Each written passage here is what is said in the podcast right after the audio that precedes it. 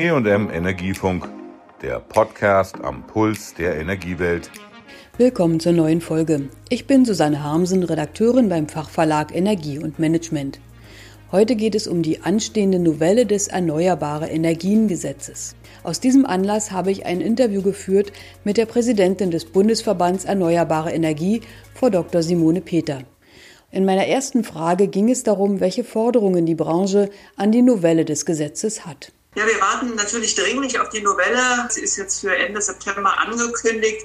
Sie ist äh, erforderlich, weil natürlich der Rechtsrahmen mit dem EEG 2017 nicht mehr der tatsächlichen Situation entspricht. Das Wichtigste ist sicher, dass wir die Ausbaupfade anpassen. Wir brauchen den genauen Weg, quasi ein Zeit- und Mengengerüst, wie wir mindestens 65 Prozent Ökostrom bis 2030 realisieren. Das ist ja das Ziel der Bundesregierung. Das ist jetzt auch festgeschrieben, aber wie wir da hinkommen, ist noch offen. Ein zweiter größerer Punkt äh, ist aus unserer Sicht, dass wir das Thema Beteiligung der Bürgerinnen und Bürger, aber auch den Eigenverbrauch, die Eigenversorgung sichern. Das ist ein Akzeptanz Wert, aber auch etwas, was ähm, insgesamt dem Ansinnen der erneuerbaren Energien Rechnung trägt, nämlich dass man vor allen Dingen die Bürgerinnen und Bürger, den dezentralen Charakter stärkt und auch das muss in diesem Gesetz realisiert sein.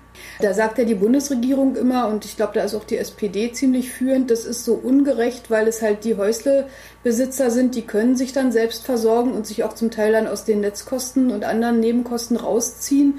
Und die armen Mieter können das ja nicht. Was würde denn der BEE vorschlagen? Wie sollte man das ausgleichen und trotzdem in der großen, breiten Fläche so viel wie möglich zum Beispiel Photovoltaik installieren?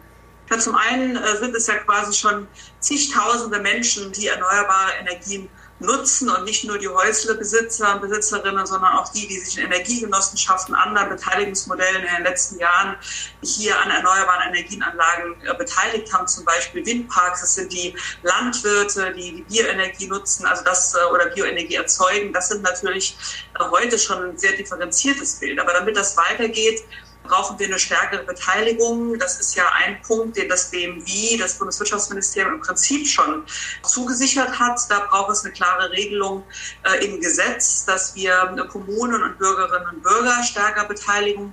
Es geht aber auch darum, dass wir die erneuerbare Energienrichtlinie der EU umsetzen, die ja gerade das Thema stärkere Möglichkeiten des Eigenverbrauches, Energy Sharing, erzeugte Energie auch weiterleiten, dass das endlich umgesetzt wird. Ein Problem ist ja auch, dass äh, Biogasanlagen nicht so recht vorwärts kommen. Woran liegt das denn nach Ihrer Meinung? Was müsste sich gerade für diese Produzenten noch ändern? Die haben ja den Vorteil, dass sie tatsächlich auch ein bisschen Backup sein könnten. Genau, das ist ein ganz wichtiger Aspekt. Wir erleben ja gerade, dass äh, vor allen Dingen in diesem Jahr, aber wachsend auch in den letzten Jahren Wind und Sonne immer weiter einspeisen als fluktuierende Quellen. Und da bieten sich natürlich gerade die zuschaltbaren Erneuerbaren wie die Bioenergie, äh, die Wasserkraft und die Geothermie an. Bei der Bioenergie ist gar nicht bekannt, dass man äh, durch eine flexible Steuerung äh, der Biogasanlagen etwa 60 Gaskraftwerksblöcke ersetzen könnte, wenn man diese flexible Fahrweise nutzt. Das heißt, es geht darum, dass man die Flexibilitätsprämie, die jetzt noch im Gesetz ist, entdeckelt oder zumindest so stark erweitert oder erhöht, dass sie nicht begrenzend wirkt. Das ist ein ganz wichtiger Aspekt und generell braucht es natürlich für die Bioenergie Stabilisierungspfad. Das wünschen wir uns ja für alle erneuerbaren Energien. Also PV und Wind müssen noch massiv zulegen. Da braucht es eine ganz starke Anhebung der Ausbaupfade. Aber bei Bioenergie, Wasserkraft, Geothermie brauchen wir Stabilisierungsmöglichkeiten, um deren Abpufferungspotenzial, will ich es mal nennen, zu den fluktuierenden Quellen voll und ganz zu nutzen. Mhm. Nun haben wir ja 2021 das erste Mal auch die Situation, dass die ersten Anlagen, die Pionieranlagen, die gebaut wurden, aus der EEG-Förderung fallen. Was wünschen Sie sich, damit die entweder zu einfachen Konditionen weiter produzieren können, ohne dass sie jetzt noch Kosten haben, oder aber tatsächlich auch durch bessere Anlagen vielleicht ersetzt werden könnten? Das ist ein ganz wesentlicher Aspekt. Neben dem Aspekt äh, Zubau sichern im EEG müssen wir auch den Weiterbetrieb von Anlagen, die ja volkswirtschaftlich wertvoll sind. Das heißt, sie liefern kostengünstig Energie, sie sind klimafreundlich und sie versorgen ja ganze Regionen mit Strom. Es droht, dass in den ersten fünf Jahren nach Auslaufen der EEG-Vergütung im Solarbereich etwa 2000 Megawatt wegfallen und im Windbereich sogar 16.000 Megawatt. Und wenn das nicht durch entsprechenden Zubau kompensiert reduziert wird, dann haben wir ein richtiges Problem und müssen entsprechend von Rückbau. Und das kann sicher nicht im Sinne der erneuerbaren Ziele und im Sinne äh, der Klimaziele, aber auch nicht im Sinne der Versorgungssicherheit sein.